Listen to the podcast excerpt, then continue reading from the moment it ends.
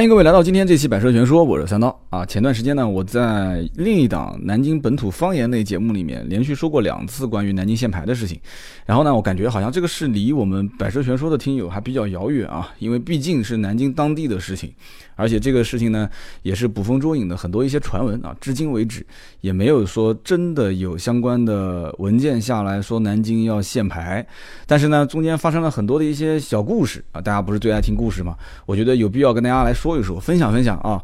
因为很多人呢，我估计在自己所在的城市啊，可能都是相对来讲比较小一点的，大家都觉得说这个限牌的事情离我比较遥远。但是这个故事呢，我觉得啊，不仅仅是一个了啊，接二连三的故事，我觉得可以让大家在这里面看到很多的一些东西啊。这个东西是什么呢？一部分是车市里面的一些尔虞我诈嘛，啊，车市里面的一些这个很好玩的，还有一个呢，就是老百姓的一些心理状态的变化。真的跟炒股很像啊！真的跟炒股也很像啊！我记得好像是巴菲特还是谁讲的，说当别人恐惧的时候，我贪婪啊；当别人贪婪的时候，我恐惧。这个话呢，我觉得真的，我以前节目里面也说过，真的是很有道理。这次呢，南京传言限牌，一开始的时候就是因为啊，主流媒体啊，我一直在讲，互联网其实一直是非主流媒体，任何一个事件在网络上传播的再快。只要没有一线的主流媒体，比方说电视啊，啊，还得是正儿八经的这些什么卫视啊，这些，呃，你本地的有的有些电视台可能这个背书能力还没有那么强，包括就是像一些本地的报纸，它的这个新闻只要一头版出来之后，那。这件事情基本上老百姓就会是公知啊，就是公认这件事情是确定的。所以一开始的限牌两个大字，大家也知道，现在传统媒体日子也不好过，对吧？你不整点大新闻，你不整点这个博人眼球的标题，那肯定没人看嘛，对不对？那互联网就不用说了，更不用讲了，互联网的。这很多文章，就我们讲叫特别适合在朋友圈传播的一些啊这个小文章，那那个标题基本上都没有节操的啊。所以当时在整个南京就限牌两个字啊，就成了一个各大媒体的头版头条，就感觉你们家今天头版上面如果没有限牌这两个字，那基本上是没人看的。自媒体还是网络媒体还是说传统媒体，总想搞个大新闻，所以南京的这一些相关的报社报纸就出了一个关于限牌的这么一个头版。因此，就身边 N 多的人就开始啊，就开始坐不住了。家里面有一辆车的要买两辆车，有两辆车的要买三辆车啊。有的三辆车实在是放不下了，怎么办？他们就问我说，有没有一些什么小破车啊，一万块钱以内的，对吧？少买个手机，或者是少买一个什么什么纪念品啊，对吧？这个是钻石啊之类的，或者是一个小玉啊，或者是一个小的什么什么啊，这个自己家的就是非必需品。那我就今天把它省下来买一辆车，万一要是。啊，万一要是这个限牌怎么办？实话讲啊，很多人我感觉现在是把限牌当什么呢？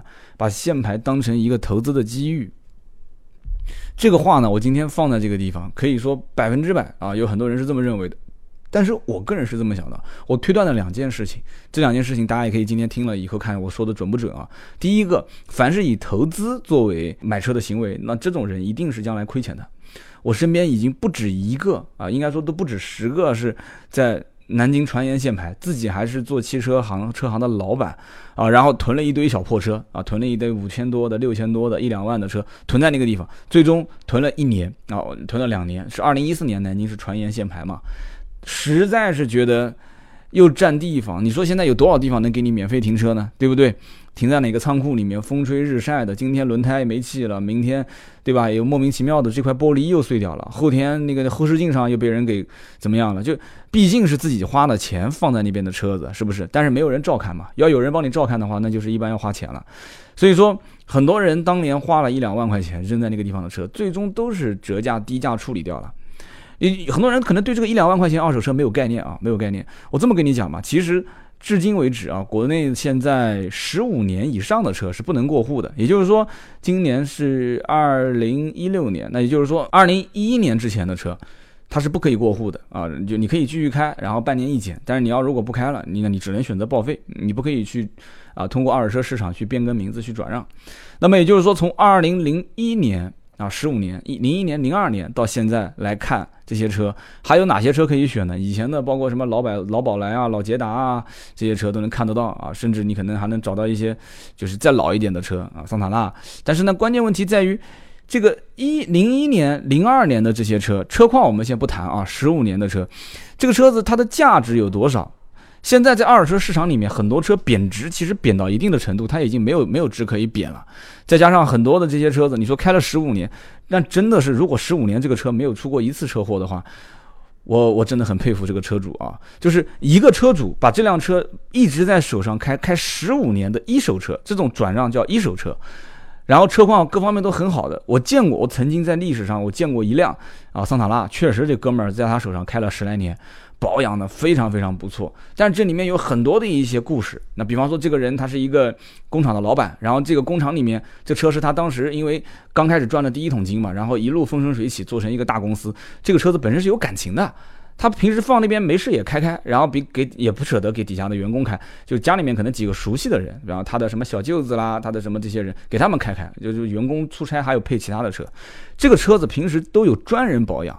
他们车队的人会定期，哪怕不开啊，每隔三个月会给他去做一次机油机滤的保养，然后有专门的人去洗，专门的人去清，连发动机舱都清得干干净净的啊。到最后，这个人因为搬了一个新的公司，就是整个工厂都给搬掉了。搬完之后，这个车实在是他觉得说，他仓库里面自己的车子都是奥迪、宝马、奔驰，你说再放个桑塔纳，这个这个就有点太作秀的感觉，他觉得是也不太好，所以就把它给卖掉了。那么。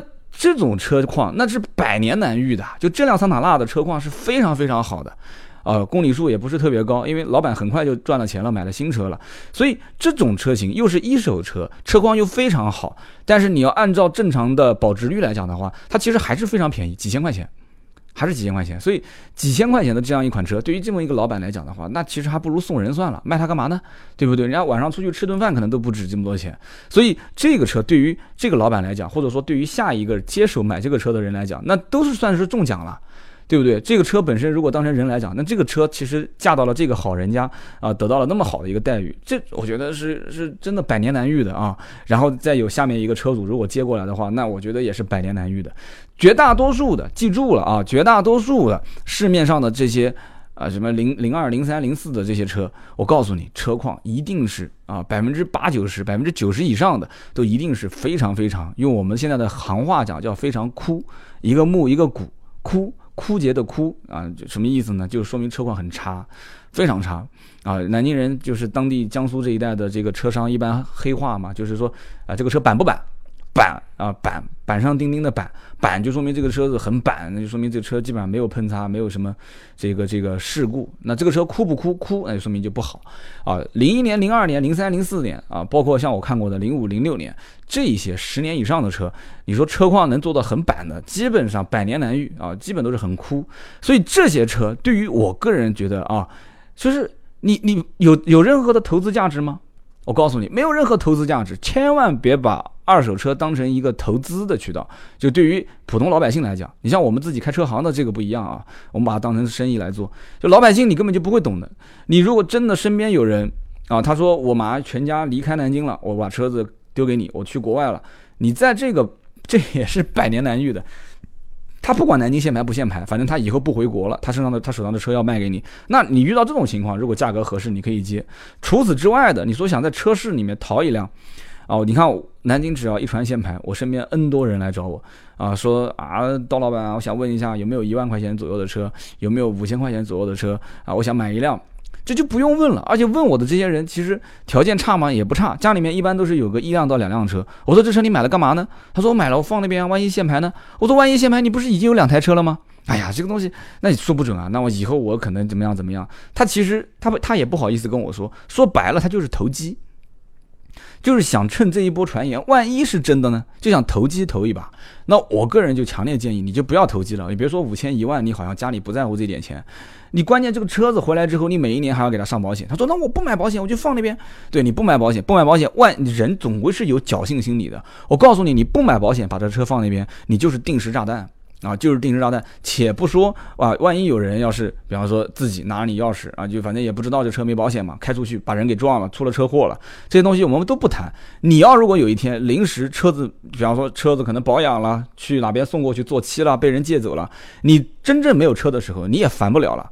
你你总会心里面会这么想的，你就说反正这车没保险，我就开那么一点点远，对吧？两三个红绿灯不可能出什么事情的，对不对？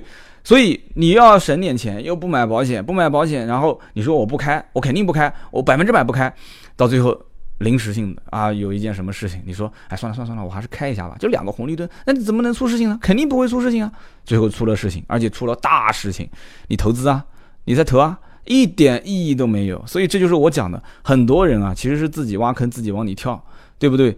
不要去讨这些小便宜，你不是这个行业里面的人，不要去玩这个里面的啊，不要去玩这里面的这种高风险的一些所谓的投资啊，被人给忽悠了。然后我们再说说新车跟二手车当时是什么一种情况呢？我曾经在节目里面也提到过，4S 店基本上就当天夜里面连夜开会啊，就是当时报社的这个杂志一出来之后，我当时在朋友圈也是这么发的，我发了一个。我发了一个那个图片很搞笑，我配了一个图嘛，我发到我的朋友圈。我说，如果我猜的没有错，今天晚上所有的 4S 店一定是把啊在家休息的啊这些这些员工全部喊到公司来，要开一个大会。开什么会呢？会议的问会议的不叫问题，会议的议题其实就是几点。第一，后面这几天兄弟们你们也别休息了啊，就我们以前也干过这种事情。二零一四年我还在 4S 店嘛，后面这几天你也不要休息了，不要休息了。你如果想休息也没关系。我可以负责任的讲，你休息完啊，你休息完周末两天休息完，你回来你再上班，你会发现仓库里面的车已经给人卖完了啊。我建议就不要休息了，大家赶紧调休，调到后面啊，等到这一波传闻出去之后，你们再回去休息。所以好多 4S 店都是连轴转，大家都不休息，天天上班。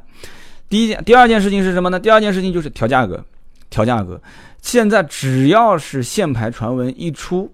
一出之后，4S 店是百分之百的啊，优惠幅度是要调整。但是你如果调的非常离谱的话，也会出现一个负面效应，因为别的品牌你还有竞争品牌，你还有同品牌、同城的竞争对手，你不能调的那么离谱。一般正常情况下是什么呢？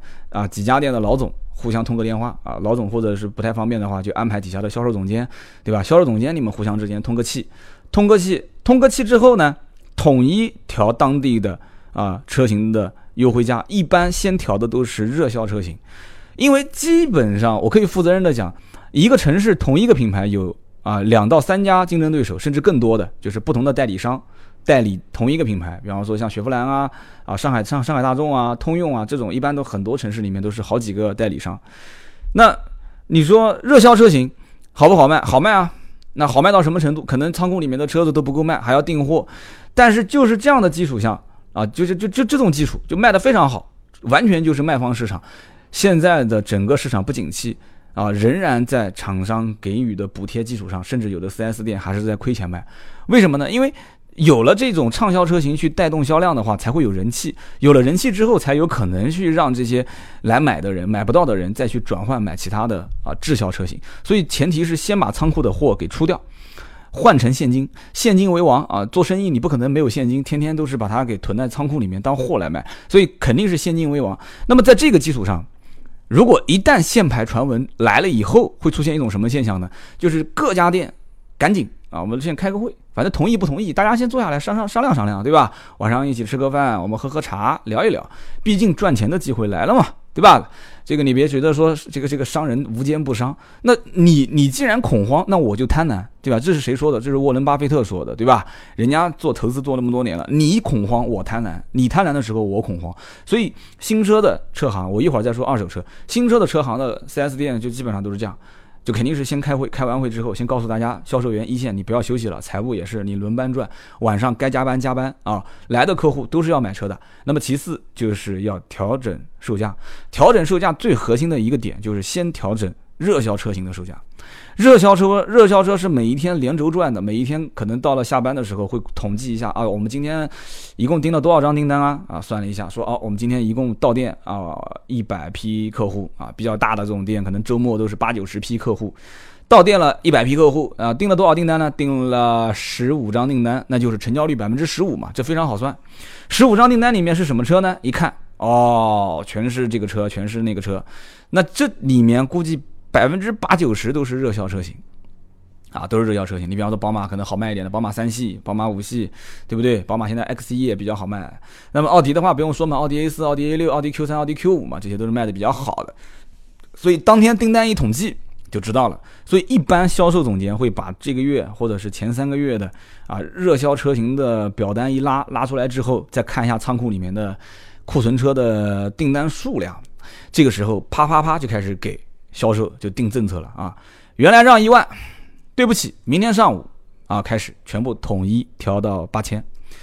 然后呢，明天上午看整个的到店的客流量以及成交的情况啊。如果当天客流量、成交、成交的情况都开始哇，就是成倍的往上翻，第二天不用说，当天晚上一定继续开会，八千的优惠调到六千啊，调到六千，然后继续跟到每个每一天的这个到店的客流量，我们叫做俗称叫即客，即客量，到店的流量还是在往上增，然后订单的数量还是在往上增，再继续调。啊，再把优惠幅度往下调，所以就出现了像南京这种情况，就是说，然后北京现代啊，上午让一万五，下午让一万二，下午你还不定，明天让一万，后天让五千，大后天不让价，就很夸张的一件事情。所以呢，就是别人恐慌的时候，真的，我觉得沃伦巴菲特这句话讲的太准了，4S 店就开始变得贪婪啊，开始变得贪婪，加价啊，加装潢这些条件仍然不变啊，该加的车仍然加。那么这一波呢过去之后，现在南京离限牌传闻也大概过了有小一个月了吧？啊，陆陆续续开始没什么风声了。那我身边也看得出啊，咨询量啊各方面也开始递减了，啊，成交各方面也开始变得更加的趋于理性了，没有那么多的订单量了。很多客户后来也讲了，说好像也没有什么风声了嘛，对不对？我现在买也行，我年底买也行，是不是年底更便宜啊？啊，很多人开始问这个问题了。那么这个时候怎么办？我前两天我还在猜呢，我说啊。这个新闻，因为现在的这种所谓的限牌对于老百姓的刺激啊，二零一四年、一三年那那那一波，其实已经刺激的够狠了，而且让很多你看啊，让老百姓吃了一个亏。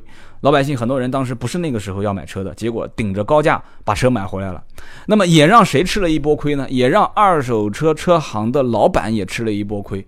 就大家都觉得说哇，限牌都疯了，就是什么烂车、什么破车都能卖，而且高价卖，真真的。当年我记得二零零五年、零六年的一辆金色的雅阁嘛，我记不得零五零六年的，就市场行情价就就几万块钱，我们卖了一个大几万块钱，很高很高的价格，所以很夸张嘛，还抢着要买，还抢着要买，还有人买，买完最后都说，哎呀，挺不错的这车，以后复古嘛，对吧？复古就那种小标志的本田啊，头尖尖的那种，他说这个车复古嘛，以后开出去的话，对吧？这个这个还还比较拉。风呢，就自我安慰，花了那么多钱买了这么一辆破车啊，还自我安慰一下，那客户也挺有意思的。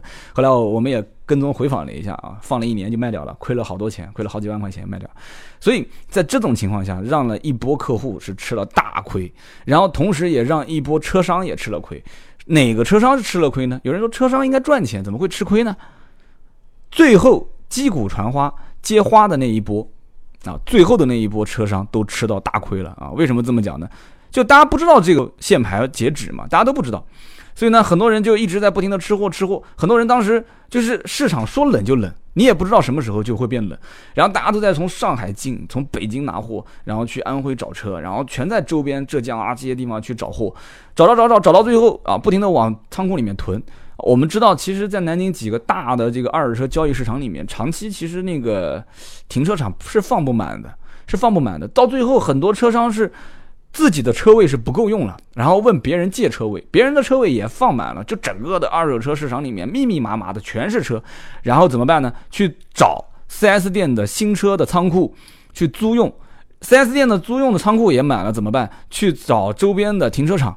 啊，去交钱，一个月三百块钱，一个月四百块钱交没关系。我买车位，买十个车位四千一个月，四千一个月算什么？随便一辆车过来，真的就分分钟就把它赚回来了。就去好多车商出去找车位，找地下车位去停，到处去停嘛。所以那个时候那种疯狂的年代，最后是谁来吃亏呢？其实最后就是市场突然一夜之间，当时我记得应该是南京市政府突然有一天出了一个文章啊，说南京只要是。啊，就是要要要要限牌，那么政府一定会提前啊，以各种各样的形式来告知大家。所以这个什么叫各种各样的形式，我也不知道啊，反正要告知大家。所以这次你看。传统媒体出了一篇文章，说啊，讨论是不是要限牌，但是其实这里面有很多的一些前缀，大家都不看了啊。比方说要过个会啊，啊，就是治理交通拥堵的方式有很多种啊。比方讲，南京现在的主城区的停车费用非常高，可能二十多块钱一个小时啊。所以这个时候他就会慢慢慢慢去往下引，引到最后说啊，这个文章最后讲说，有可能最终呃一种方式就是限牌。哦啊，很多的媒体就开始前面都不管了，就把限牌两个字就拿出来了啊。拿出来之后大家都慌了，所以。当年二手车最后的接花的，就是击鼓传花接到花的那一波，就是南京市政府扒出了一篇新闻之后，老百姓一看，哦，那看来这次真的是不会限了啊，大势已去。结果叭一下子银根紧缩，一个个就捂着口袋就不买了。就不买了。这个时候怎么办？大量的高价收购的二手车在市场上，大量的高价收购。当时我记得印象中一直持续了大半年的时间，啊，就是整个南京市的啊，包括周边城市的二手车这些车商啊，都缓不过神来，都缓不过神来。刚开始头一个月，大家还不太相信，觉得说总归还是有客户会抱着侥幸心理吧，对吧？万一要是说不限，突然限了怎么办呢？就抱着这样的心态，就是还是把车子的价格顶顶得非常非常高。顶得非常高的再卖，然后再等等等等个两三个月，有些人就憋不住了，那不行的我就不赚钱嘛，我平价卖可以吧？然后再等了半个月啊三个月，那就变成半年。半年的时候，你要知道二手车的库存周期，每一个老板心里面有杆秤，他因为他是垫了钱，全资在这个车上嘛。对吧？他会核算银行的这个这个资金成本，对不对？很多老板其实做二手车钱也不是自己的，都是几个兄弟一起融过来的，每个月可能还要保证对方的收益。所以在这样的一个情况下，半年左右，很多的一些车商就肯定坐不住了，开始往外抛啊。包括我，我也可以跟大家讲，我当时趁这个机会，我也捞了两辆啊。就大家都开始往外抛，抛这个时候抛，大家其实也顾不了了，因为当一个老板、两个老板、五个老板、十个老板往外抛的时候，整个市场就开始形成了一个氛围。就是大家都在抛，对吧？脱了像洗澡一样的，脱了衣服，反正你也光，我也光了，大家也不也不羞耻了，是吧？所以这个时候呢，大家都在抛，那也无所谓，因为一看那隔壁老板的这个车，我一看就知道一定是亏着钱在卖嘛。对吧？但是他亏的这个钱在卖的这个价格，也不过就只是市场行情而已。那怎么办？那我也亏钱卖，你也亏钱卖，大家都亏钱卖。然后晚上吃饭的时候哈哈一笑，结果就问：哎，张老板，这个月亏多少？哎呀，我这个月不提赖不提赖，我这个月都亏了将近快十万块钱了。然后李老板喝了一杯小酒说：你才亏十万啊？我告诉你，我一天就亏了十万。呃，李老板一天亏十万，那边陈老板那个已经把自己喝的快醉的不行了啊，要揉了揉眼睛讲说。你一天亏十万，我告诉你，我这一个月就是你一年的房租 啊！那个老板一年房租可能一百五十万，说我今年我这一个月亏的是你一年的房租，这很正常。就你坐的车子越高档，对吧？你囤的货越多，那你很简单，一辆车身上亏个四五万块钱不很正常吗？所以这种对话，我跟你说，在当时那个年代啊，就是二零一三一四年南京传限牌的时候，最后啊，政府出了一个规定，说啊，不，这个我们以后限牌一定会提前说。亏了一大批老板啊！我跟你讲，甚至很多一些小店面、小的老板，最后都是因为那一轮就这一轮的洗牌啊，造就了就是南京很多的一些小老板最后啊就就退出二手车市场就不干了嘛，就退出了，因为他亏了很多钱，很多他做生意的钱都是啊紧巴巴的，就是一两百万，可能还是跟人借的，所以呢。呃，一句话就是不要把二手车当成一个投资的工具，这是风险极大的。用我们行话讲，二手车的行业是什么？二手车是刀尖舔血，啊，是刀尖舔血。但是那一波行情其实让很多一些人赚到了。比方说，4S 店肯定是不亏的嘛，对吧？4S 店反正天生我就那么多车，啊，我就那么多车。如果你要是不买，那我就没了，而且我也跟厂家要不到货，因为。它很多车型是配额配到的，那 4S 店唯一怎么怎么赚钱，就是调杠杆，调它的优惠幅度的杠杆，这个杠杆调好以后，它就能保证自己的收益，所以 4S 店一定是不亏的。那么同时衍生出来的，包括保险公司啊，啊，包括装潢店啊，啊，这些都都都是非常非常赞啊，包括那些上牌的人也赚了不少钱啊，趁机捞一笔。啊，上牌费原来本来三百两百，现在当然了，现在 4S 店收这个钱了，五百、一千、两千，甚至三千、五千都看有人收过，所以说。限牌这件事情呢，啊，我觉得离大家比较遥远。但是我主要是说故事给你听，就给你们听听这里面人性的一些变化啊。就我身边，我始终给他们的观点就是，啊，你如果是刚需，你如果是刚需，而且在像南京这样的有限牌压力的城市，就确实有可能会限的这种有压力的城市，你是刚需，那你有两种选择。你现在手上确实没有钱呢，找一辆二手车先过渡一下，啊。然后，如果你手上的钱还可以的话，你想一步到位的话，可以适当的做一些贷款去买车，啊，这个时候呢，你也不要太在意说啊，优惠幅度比以前要少啦，啊，或者怎样。那你因为是刚需嘛，你必须得有一辆车嘛。但如果说你不是刚需，你买回来你也不开，你就天天放在那个地方，你就冲着这个牌照去的，做投资，对不起，我今天这个观点表达的已经非常明确了。那么好，今天这期节目三刀跟大家聊的是关于这个啊，就是南京限牌下的这些。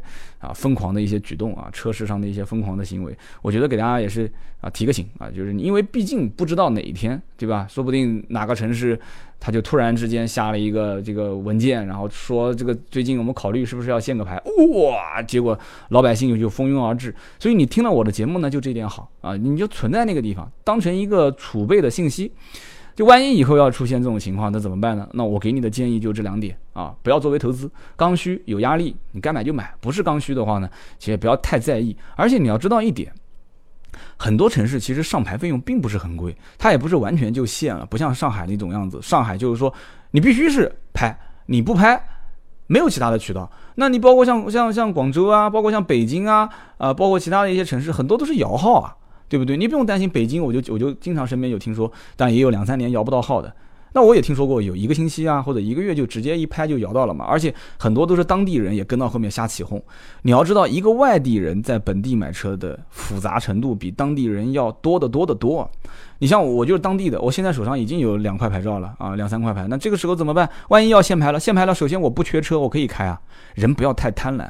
与此同时，如果我真的再要一辆车的话，我们家有多少身份证啊？你自己想想看，我们家那么多的身份证啊，对不对？你用一个身份证就可以换得一次拍牌的机会，你急什么呢？我就搞不懂了。就很多的一些南京本地的这些我周围的兄弟也是急得要死。我当时就讲，我说南京就算限，到最后也是南京本地身份证或者南京本地的一些长久居民，肯定是给你一个摇号的名额嘛，你去摇就是了，急什么呢？对不对？这东西你还指望说将来真的赚钱吗？不可能的事情。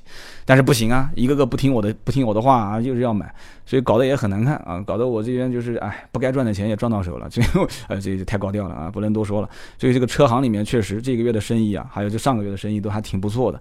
那即使是这样子，你看我还是在告诉你们要理性消费。按道理讲，如果我要是贪婪的话，我完全可以再给你们啊，就是推波助澜一下，我说赶紧买啊，南京真的是要限牌了。我三刀也是觉得啊，可能是要限牌了，赶紧买啊。那你传播这种东西。对吧？上期节目有个人就说我啊，我记得上期节目被好多人骂了，是吧？最后正好节目最后我来讲一下，说作为自媒体来讲的话啊，不要看你现在挺嘚瑟的啊，很多人说我现在挺嘚瑟的，我觉得我还挺低调了，怎么会嘚瑟呢？啊，那可能是看我直播吧，我直播的状态是挺嘚瑟的，因为直播就要要的就是这种状态嘛。有人说说三刀你呢，三观一定要正，如果你的三观不正的话，你永远是走不长久的。那我今天呢，首先跟大家道个歉，上一期节目。无论别人怎么说，无论别人怎么说啊，骂我也好，还是有人挺我也好，我仍然是要跟大家道歉。的确，这件事情呢是在我个人在审题方面啊太随意了，确实是太随意了。上一期节目流体力学，关于那个呃南大的博士啊，他后来其实博士不是在南京大学上的。那么这个流体力学的博士呢，当时是我们吃饭闲聊的时候谈到这个，说他抽烟啊。弹烟灰啊，这个情况，大家也知道。其实，在车上开车的老司机，但我是我还是那句话，我极力不提倡在车内吸烟，害己也害人啊。在车内抽烟的这些老司机，包括有些出租车司机，大家都能看得到，对吧？很多就是一些现在开快车，我看也有人，我我有的时候打快车，那哥们问我说：“我在车上抽烟，你反感吗？”其实我是很反感的，但是我看他也挺辛苦的，我也不好多说。我说：“那你抽吧。”他说：“你抽一根吗？”我说：“我不抽。”其实我你知道我是偶尔抽抽烟的，然后他就点根烟，他弹烟灰啊，他一定不是朝里面弹的？为什么？因为大家知道，他很多的司机的那个点烟器的那个位置里面放的是零钱，或者放了一些东西，很少有人往里面弹烟灰。有人觉得说弹不好的话，把车子都搞脏了，很多人都是把烟灰往外弹，这是一个社会现象。我是极力极力反感这种朝窗外弹烟灰的这种现象。然后呢，这个南大的博士当时讲跑高速的时候啊，他估计应该遇到就是这种情况，他车上的那个位置他是不能去弹烟灰的，他又想抽根烟，然后高速公路又不好停车，他抽烟的时候呢，就烟灰放在那个位置，就流体力学，通过流体力学从那个地方，他是像抽风机一样的把把这个烟灰给抽走，他最后还说了一个弹烟头，从那个位置把烟头给吸走了，所以这件事情以后。在三刀的工作室里面是不会再发生了啊！哪怕他说的再牛逼，这个技巧再有用，我以后也不会说了，跟大家道个歉，确实是我的错。今天呢，我相信我们的老铁粉听我节目的人应该都还在啊！我也是再次强调一点，千万千万不要把烟头、不要把杂物扔在窗外。我上期节目里面说的很清楚，我说你作为实验来讲的话啊，作为实验来讲，你可以做个实验，但是关键问题是。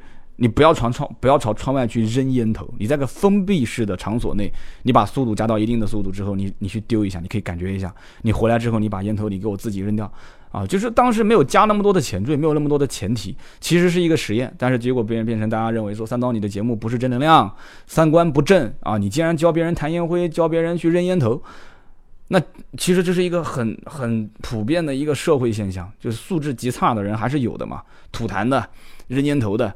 啊，所以我们还是要去抵制这种现象。今天首先跟大家道个歉，啊，就上期节目确实是的，然后我也没去剪，为什么呢？我自己犯的错我自己承担嘛。然后同时我跟大家也再说一下，就是我不极力提倡这件事情，我是极力反对这件事情的。但是流体力学来讲的话，这件事情确实也挺神奇的啊，就是在整个的车窗是风朝外吸还是风朝内刮这个东西，将来我们有机会让这个流体力学的啊博士再说一说其他方面更实用的一些啊。不违背我们道德和素养的啊，素质和修养的这样的一些小技巧啊，使用的小技巧。好了，今天这期节目呢就到这里，我们下一期接着聊。